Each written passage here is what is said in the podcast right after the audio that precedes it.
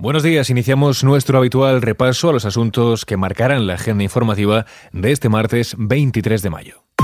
ISFM Noticias con Jorge Quiroga. 203.667.880,95 euros. Este es el presupuesto de las próximas elecciones locales y autonómicas que se celebrarán el 28 de mayo. El mayor porcentaje, un 46,55%, corresponde a correos y telégrafos. La segunda mayor dotación, del 38,76%, irá a parar a las administraciones públicas, mientras que el 6,54% restante será destinado a la difusión del escrutinio provisional y telecomunicaciones mientras el Gobierno aprueba el reparto definitivo de 580 millones a atención primaria y 39 a salud mental. El Ejecutivo, a través del Consejo de Ministros, activará la distribución de estos fondos que suponen, en palabras del presidente Sánchez, la mayor inversión en atención primaria que se ha hecho nunca en España. En el día de ayer, Sánchez anunció que el Consejo de Ministros de este martes aprobará también en segunda vuelta la ley de representación paritaria para enviarla al Congreso de los Diputados. Paridad en el poder político, paridad en el poder económico, paridad en el gobierno de España, paridad en los gobiernos de las grandes empresas. Paridad por ley. A algunos, ya sabemos a quién, esto les parecerá excesivo, pero nosotros que somos socialistas y feministas, a la mitad de la población que es femenina, que son mujeres, le corresponde la mitad del poder político y del poder económico. Y eso es justicia. Eso es justicia.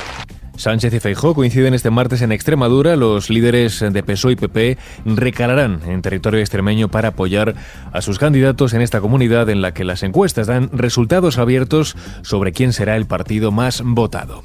Antes Sánchez intervendrá en un acto en Cádiz y Feijó hará lo propio en Madrid en el que estará presente Tony Nadal, integrante de la Fundación de los Populares.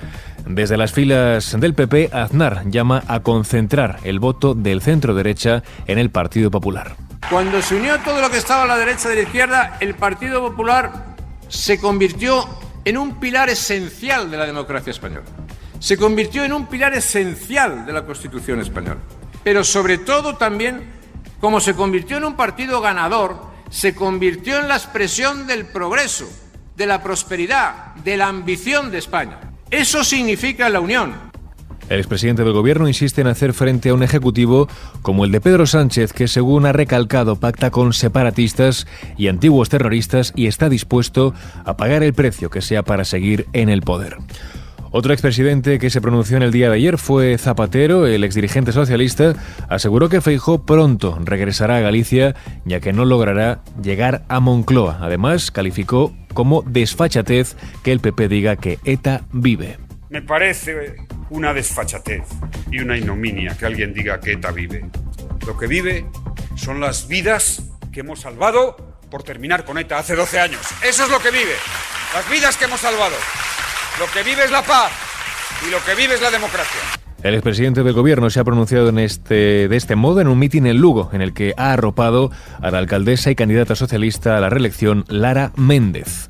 Vamos ahora con otros temas destacados de la agenda informativa de este martes. Eh, jueces y fiscales firman el acuerdo con el gobierno para subir su sueldo y para lograr más plazas. Aumento salarial de unos 450 euros brutos al mes y un incremento en 200 plazas entre este año y el que viene y que ha permitido desconvocar la huelga indefinida con la que amenazaban.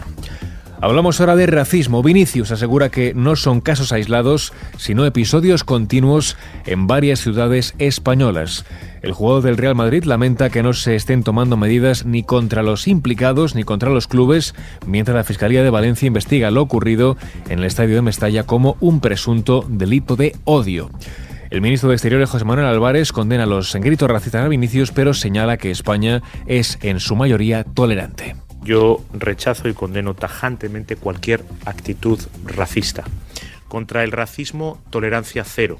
El racismo es siempre algo repugnante y desde luego choca completamente contra los valores del deporte. La sociedad española es una sociedad mayoritariamente tolerante.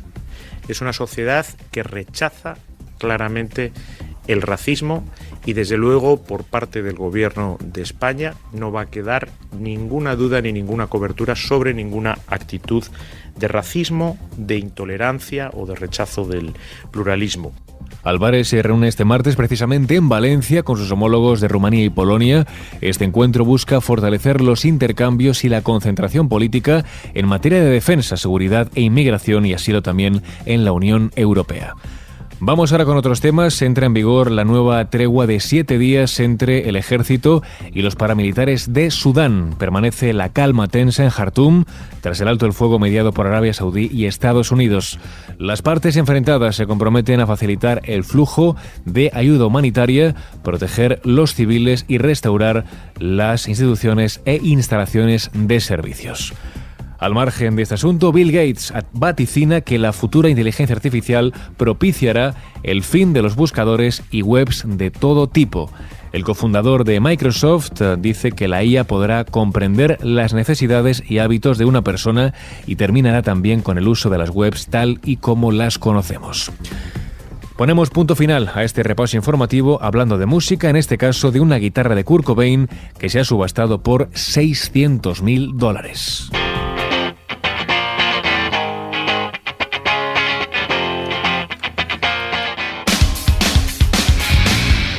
Se trata de una Fender Stratocaster negra que supuestamente fue destrozada por el líder de Nirvana cuando la banda publicó su icónico segundo álbum Nevermind.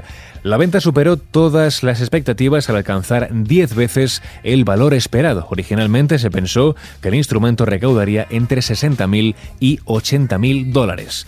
La guitarra en cuestión cuenta con las firmas de los tres miembros de la banda, Cobain, Dave Grohl y Chris Novoselic, y acompañando a la guitarra había una breve nota de Cobain escrita para su y colaborador musical Mark Lanegan, quien recordemos falleció en febrero del pasado año. Con este apunte musical lo dejamos. Susana León estuvo al frente del control de sonido. Ya sabes que puedes seguir al tanto de toda la información en nuestros boletines de Kiss FM. Muy buenos días.